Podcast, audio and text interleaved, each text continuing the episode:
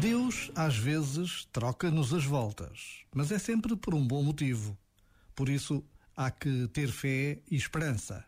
Há que procurar em tudo o lado positivo e entregar a Deus, na oração, o que nos parece difícil ou impossível aceitar ou realizar.